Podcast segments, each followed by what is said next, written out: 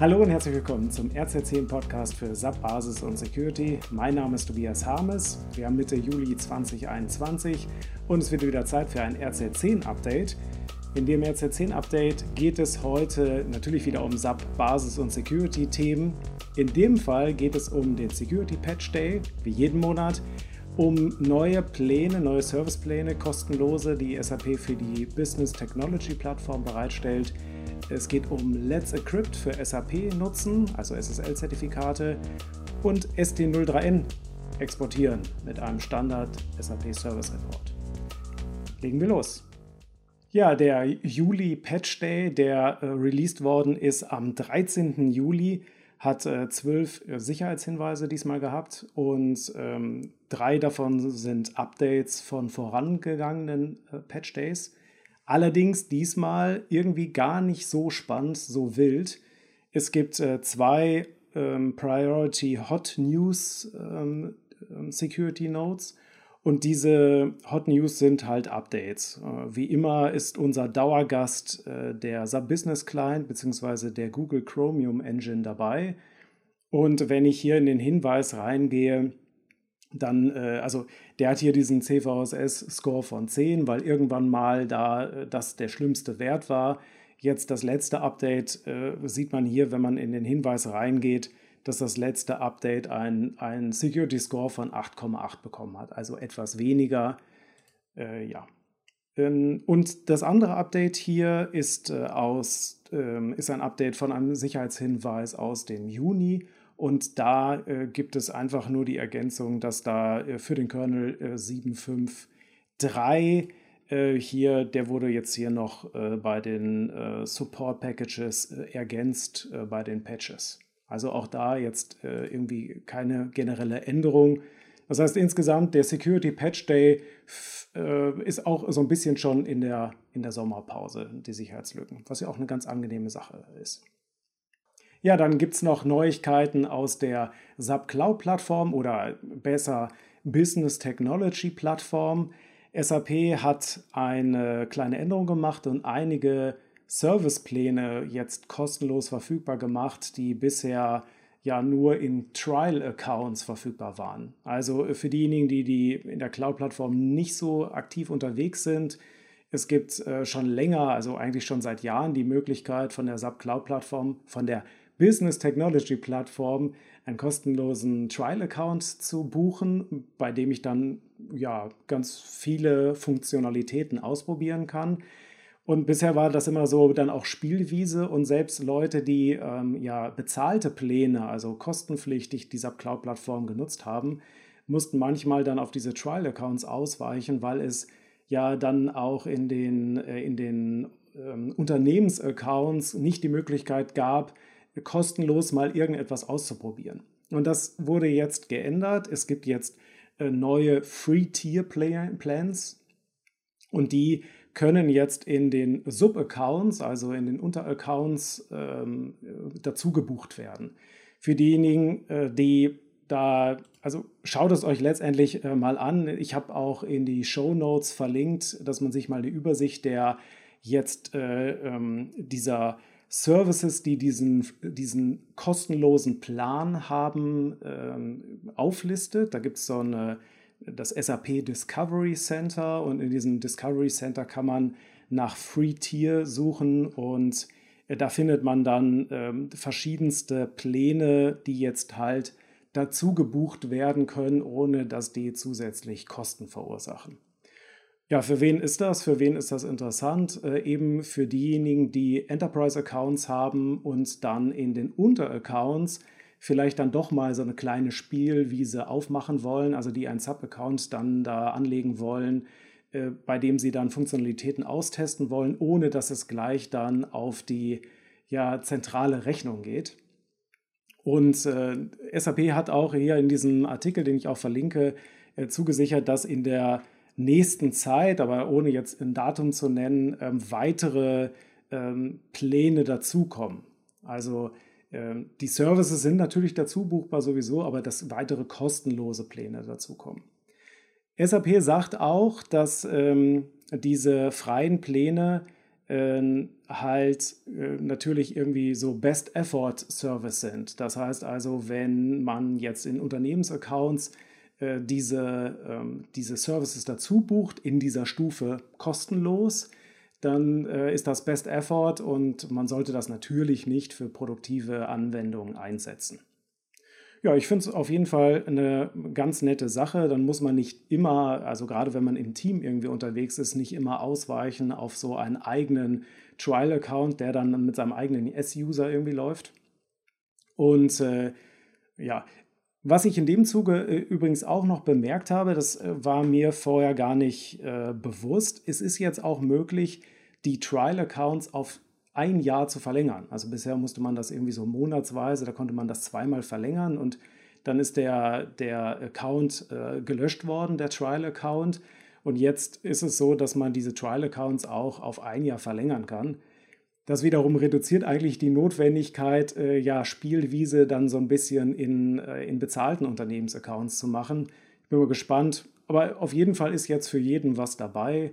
Schaut es euch mal an, wenn ihr da unterwegs seid. Ähm, also ich finde das auf jeden Fall eine gute Aktion und es passt auch zu der Art und Weise, wie andere Unternehmen wie zum Beispiel Microsoft mit den Cloud-Services umgehen. Da wird ja auch sehr viel frei verfügbar gemacht und wenn man dann so die Premium-Funktion nutzen will, die werden dann, äh, da braucht man dann diese Kosten, äh, kostenpflichtigen Pläne.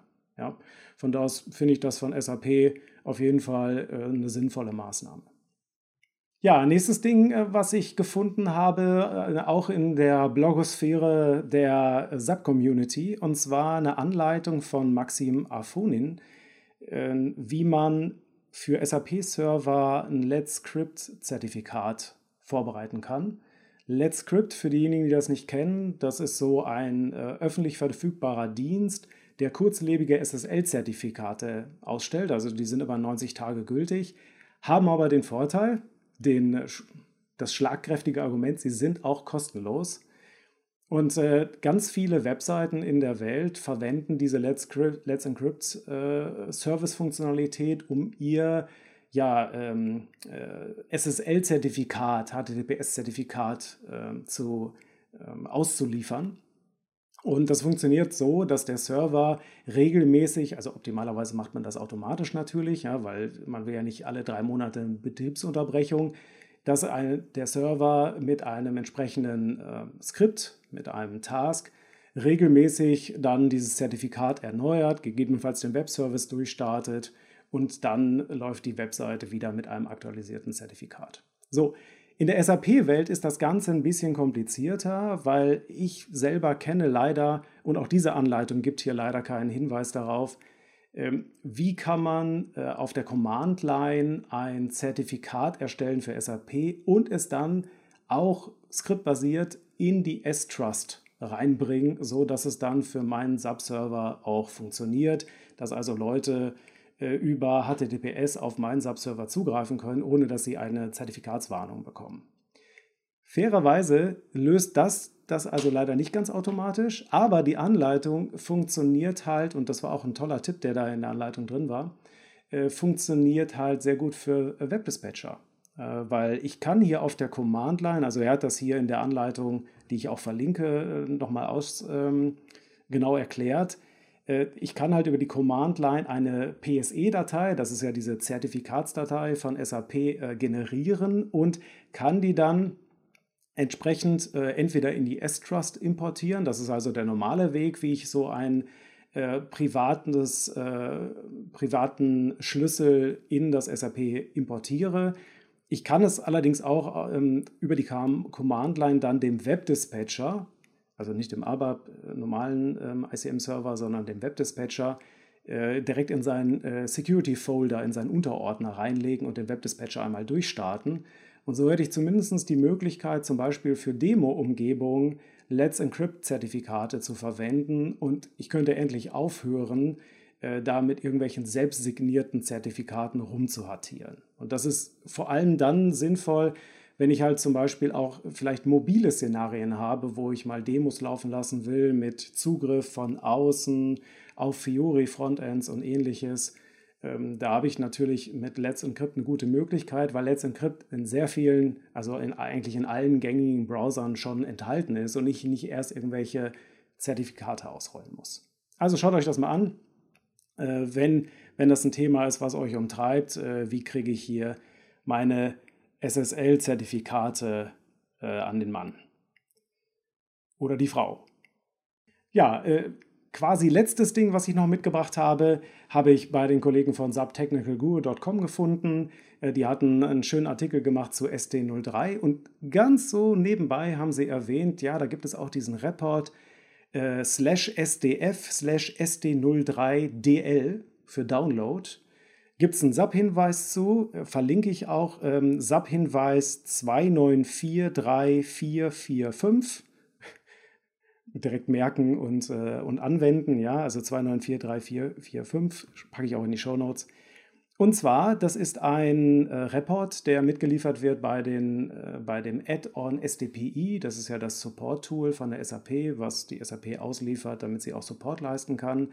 Und das Tool hilft mir dabei, die historischen Daten aus der SD03, das ist ja die Transaktion, wo Workload-Informationen aufgezeichnet werden, äh, zu exportieren. Und äh, dabei sind dann zum Beispiel Informationen über welche Transaktionen Reports sind ausgeführt worden, welche RFC-Funktionen sind aufgerufen worden und äh, der HTTP-Request-Workload, also welche HTTP-Requests wurden ausgeführt. Und die ganze Idee ist, dass es dann hier so einen äh, Report gibt, den ich einerseits natürlich irgendwie weiterverarbeiten kann, wenn ich das will. Aber ich kann da auch dann eine Liste einsehen und äh, kann dann zum Beispiel prüfen, wie hat sich also das, äh, die Antwortzeit verändert gegenüber dem Vergleichszeitraum. Und könnte damit dann relativ schnell auch Ausreißer finden. Also wenn ich vielleicht Probleme habe bei der Performance, und ich mir nicht erklären kann, was hat sich jetzt verändert gegenüber dem Vormonat, dann habe ich hier einen Report, der dann auch ja, vielleicht Schuldige benennen kann. Also dass da bestimmte vielleicht Transaktionen oder so in ihrer Laufzeit sich völlig verändert haben. Vorher hat es vielleicht 100 Millisekunden gedauert, die Ausführung durchschnittlich und jetzt plötzlich eine Sekunde, 1000 Millisekunden. Und äh, dann würde ich könnte ich dem mal nachgehen, rausfinden, ist da vielleicht ein Update gelaufen, gibt es da vielleicht SAP-Hinweise zu und so weiter und so fort. Finde ich eine tolle Sache. Bisher habe ich das meistens über einen Funktionsbaustein gelöst, wenn ich da irgendwelche Daten raushaben wollte. Und ähm, ja, umso schöner, dass es jetzt hier da so einen Standardreport gibt von der SAP. Fairerweise, man muss einmal nachgucken, ob das SDPI aktualisiert ist. Das müssen wir natürlich alle sowieso immer aktualisieren. Wir wollen ja supportfähig sein aber da äh, muss es dann auch äh, einen relativ aktuellen Stand haben. Ja, ja das war es auch mit dem RC10-Update soweit. Zwei Veranstaltungstipps noch. Hinweis auf Webinare, äh, wie immer am Ende. Äh, einmal ein äh, Webinar IT-Support-Anfragen im SAP Managen mit dem SAP Solution Manager. Veranstalten wir am 27.07. um 10 Uhr. Teilnahme ist kostenlos, ihr müsst euch nur anmelden. Und ein weiteres Webinar habe ich noch im Angebot und zwar Fiori versus GUI-Berechtigung. Das ist eine Wiederholung von einem Webinar, was wir schon zuvor gehalten haben, aber das äh, ist sehr populär gewesen. Viele von euch haben sich dafür interessiert und vielleicht diejenigen, die da jetzt noch keine Kenntnisse haben, was ist eigentlich der Unterschied zwischen Fiori und den klassischen GUI-Berechtigungen, wie sieht es da eigentlich aus, was ist passiert, äh, dem empfehle ich gerne dieses Webinar, Live-Webinar am 3.8.2021, auch um 10 Uhr. Links wie immer in den Show Notes. Ansonsten vielen Dank für eure Aufmerksamkeit, macht es gut, bis demnächst.